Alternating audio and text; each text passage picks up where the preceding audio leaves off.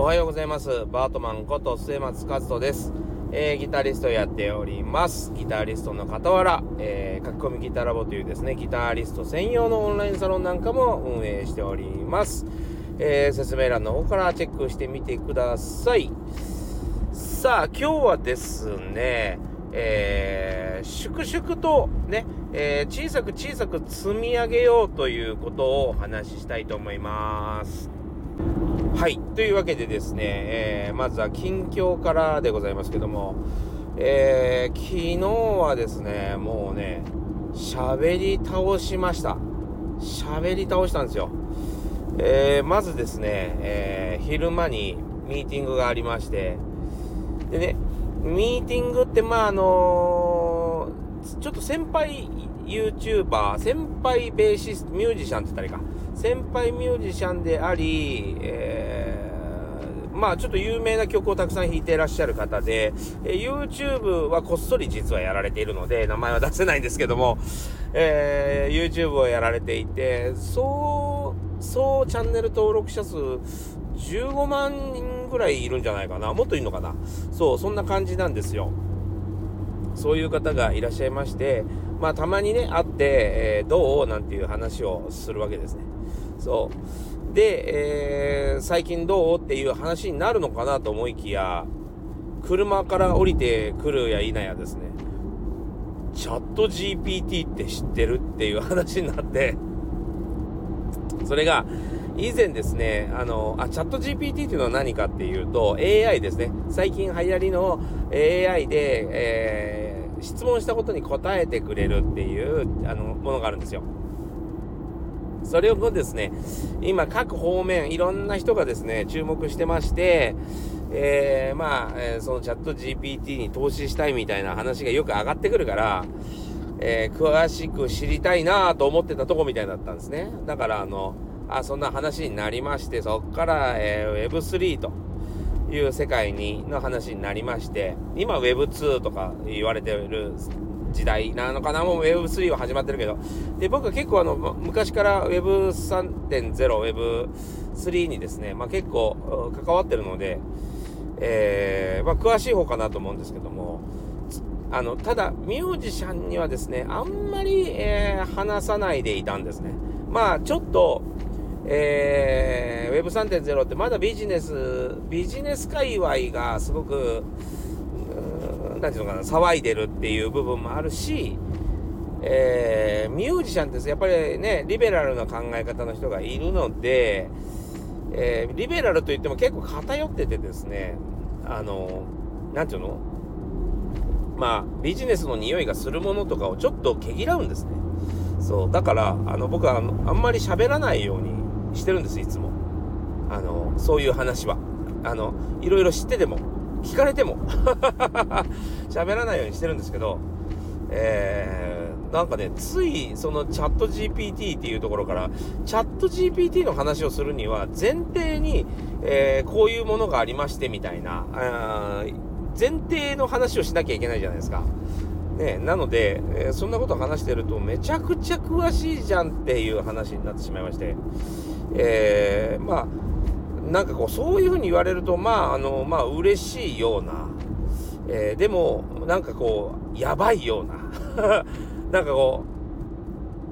う、喋っちゃったっていう気がして 言わないように言わない、うちのサロンだけにしか言わないようにしてたんですけど、なんかね、ついつい、まあ、ポロポロポロと、まあ、まずほとんど喋ってないに近いんですけど、ポロポロポロと、カタカナ言葉。まあ、その今言ってるリベラルとかね、えー、チャット GPT とかね、えー、ミッドジャーニーとかね、えー、NFT ブロックチェーンとかね、そういう話ばかりを、がやっぱり出てきたので、あの最終的には疲れてらっしゃいましたね。うわ、知らないことばっかりや、みたいな。そうそう。でもあの、ね、まあ、言ってよかったのかなとちょっと思いましたけど、まあ言ってしまったものはしょうがない。うん。まあそれで、えー、まあそういう Web3.0 の話をしまくりまして、その後はまああのー、ちょっと今、えー、がっつり関わってる方にですね、これからのちょっと、方向性っていうところでどうするべきかみたいなところを、まあ、お話ししましてそれもまあ結構話しまして、えー、そうそうこうしてたらちょっと電話かかってきまして、えー、とあるちょっと経営がうまくいってないあの音楽スタジオねレンタルスタジオを、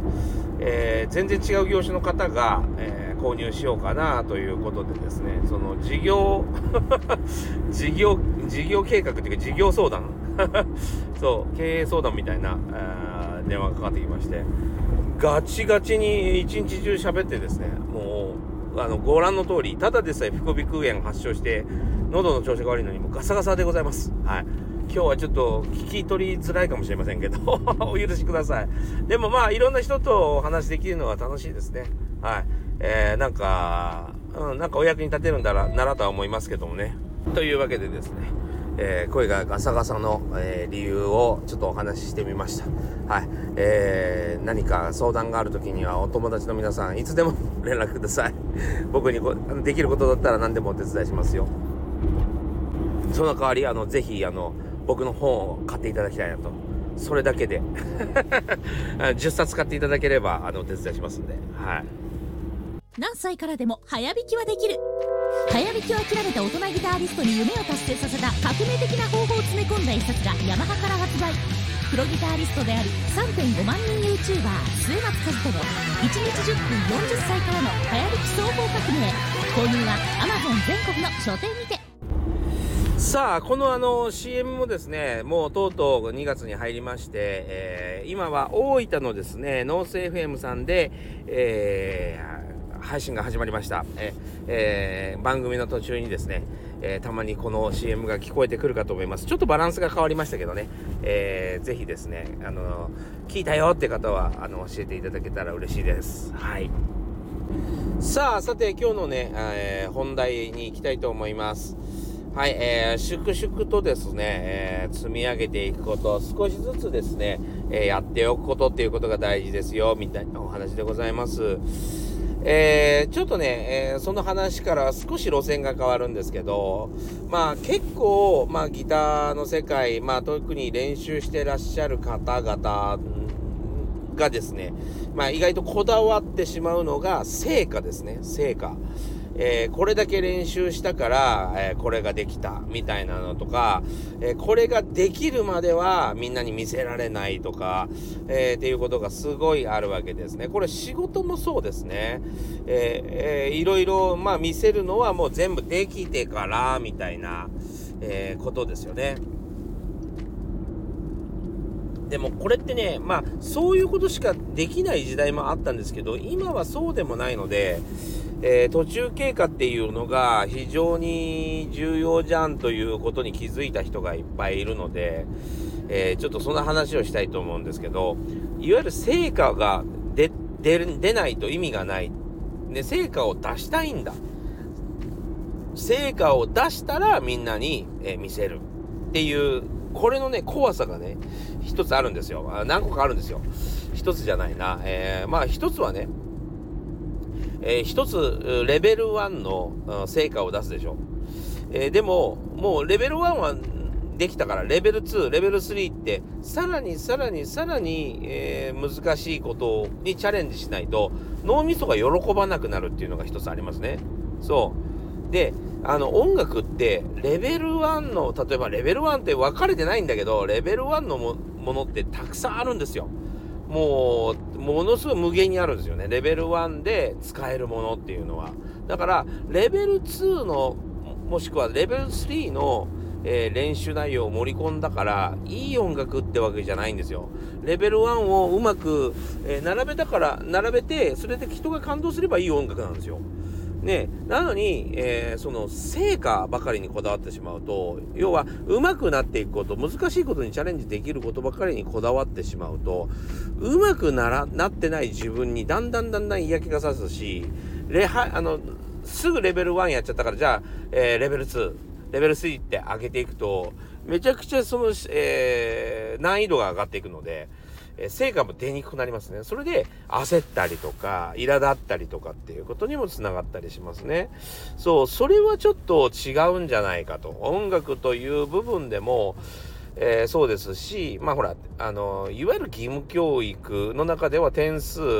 が出てくるし、レベル2、レベル3ってどんどんどんどん、えー、楽器ごとに難しくなっていくっていうのは当たり前なんだけど、実際の生活でそんなことって実はないのに、なんでそれにこだわっちゃうんだろうなっていうのはありますよね。そう。そういうね、ちょっと怖さがありありますし、えー、その、成果が、成果ばっかりを見てるとですね、えー、どうしても成果を出せない人が、えー、下に思えたりとかね。そう。この人うまくできてないから俺より下、みたいに思ったりとかですね。まあ、成果にこだわりすぎると、あんまりいいことがないですね。音楽という世界で言うとね。だから、あんまりこだわらないことが大事だと思うんですよ。そう。それよりもですね、プロセスの方が大事かなっていうのが正直なとこですね。で、あの、極端な、えー、極端でもないけど、まあ、極端な思考になりがちなのがですね、やっぱ成果型の人っていうのは、成果が出たら、えー、みんなにお披露目しようと思っているってことですね。で、例えばね、じゃあそ、うまくいったらネットに上げようかな、なんて、ね、そういう風に思ってるギタリストって結構いて、で、成果が出たら、えー、ネットに上げる。ネットに上げたりして、でも、えー、なんか伸びないな、見てもらえないな、みたいな風に悩んでる人って結構いるんですね。で、それはそうで、えー、まずその人が何者なのか、しっかりと何も指し示してないうちから、えー、いきなり動画を一本バン出して、俺、俺じゃあ見ろすごいじゃろ言うても、そらまあ無理でしょうね ほんで、そんな世界がびっくりするようなレベルのことをやったんだったら、えー、わかるんですけど、えー、そうでもない、えー、そんなことできないじゃないですか、急に。ね。えー、レベル100みたいなことを出せないじゃないですか。そう。だから、あの、着々とですね、もうレベル1をたくさん出していいんですよ。レベル1も失敗してたっていいんですよ。とにかく俺はギターが弾きたいんだみたいな意思表示をする、前振りをするってことがすごく大事ですね。そう。それで、たまにいい、えー、動画があったりすると、おおなんかめちゃくちゃ練習して上手くなってんじゃんでいいんですよ。そう。あそれで、その、うまくいかなかったことも、えー、自分が悩んだ部分も、そのプロセス、ね、どうやって、えー、成長したか、どうやって、え難問を解読したか、そういう過程が楽しいんじゃないかなと。そこを楽しめる人になると、うーん、ちょっといいんじゃないかなと思うんですね。そう。だからもう本当にね、粛々と、もうちょこちょこ出しとくことなんですよ。それを数字をあまり気にせず、えー、結果を出そうとせず、でちょこちょこちょこちょこ出してて、あの、い、どっかで一回成功すればいいんですよ、何かが。そう。まずは、最初はですね、それこそ、まあ、YouTube も何でも Twitter でも SNS でもそうですけども、最初はもう誰も見ないわけですよ。し、あの、興味もないし、知らないからみんなが。そのうちにですね、いろんなことやってみて、えー、いろんな、その、失敗の動画でもいいですよ。何でも上げてみて、えー、それをやってるうちにですね、あの、ま、間違いなく自分が納得できないわけですよね。こんな動画上げても大丈夫かなみたいな感じになる。絶対に成長欲っていうのはあるので、人間には。だから、成長欲がもう達し、もう、て、てっぺんまで達した時にやればいいじゃないですか。ね。その時に、その時までじっくり待ってから、えー、高めてからじゃね、遅いんですよね。もう誰も見る準備ができてないっていうのもそうですね。だから、あのー、このプロセスの間に全部公表してしまうっていうのが、まあ今は特に多いんですね。もう特にそういう、えー、仕事でも、えー、ネットでもそうですけど、その、えー、そういう方法でやってる人たちがめちゃくちゃいます。まあ、ナラティブって言ったりとかですね、プロセス、エコノミーって言ったりするんですけど、途中経過を見せて楽しむっていうことですね。例えばあの、スカイツリーっていうのが完成してから写真撮るに行った人よりも、あの、作ってる途中に見に行った人の方が多いわけですよ。でなんでかというと、あの、その時はもう、その、制作途中なんて今しか撮れないからってことですよね。そう。まあそういうふうに考えてる人っていうのが今はすごく多くって、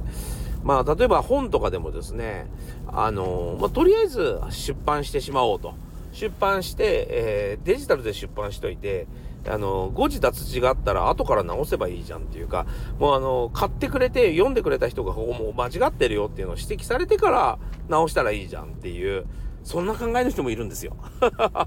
構成をってお客さんに任せるっていう人もいるんですよね。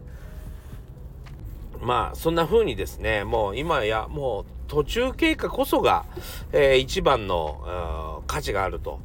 えー、言われてる時代なんで、えー、それはね、まあ、もうプロセスエコノミーとかナラティブ経済なんて言いますけども、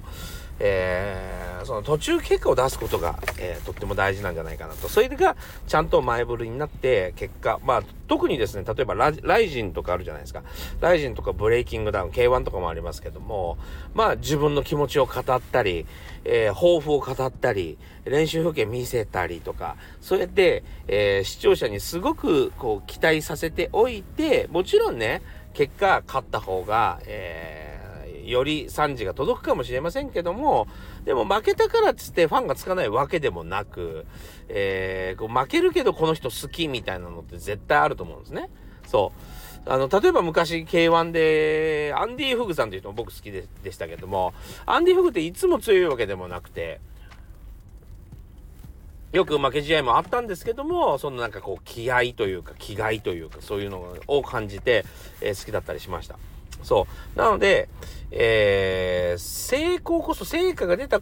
出たものにこそ、全てのものが集まるっていうわけではないので、安心して出していただけたらいいかなと。それが前振りになって、あ、この人はギター弾きたいんだね、この人会社やりたいんだね、みたいな、えー、それが分かってきてですね。えー、今後をつなげていくっていうのがもう間違いないかなと思うんです。はい。というわけでですね、えー、ちょこちょこちょこちょこ、えー、やってしまいましょう。どんどん出してしまいましょうっていうお話でございました。はい。えー、今日もご視聴ありがとうございました。えー、また次回お会いしましょう。今日も良い一日を。それでは。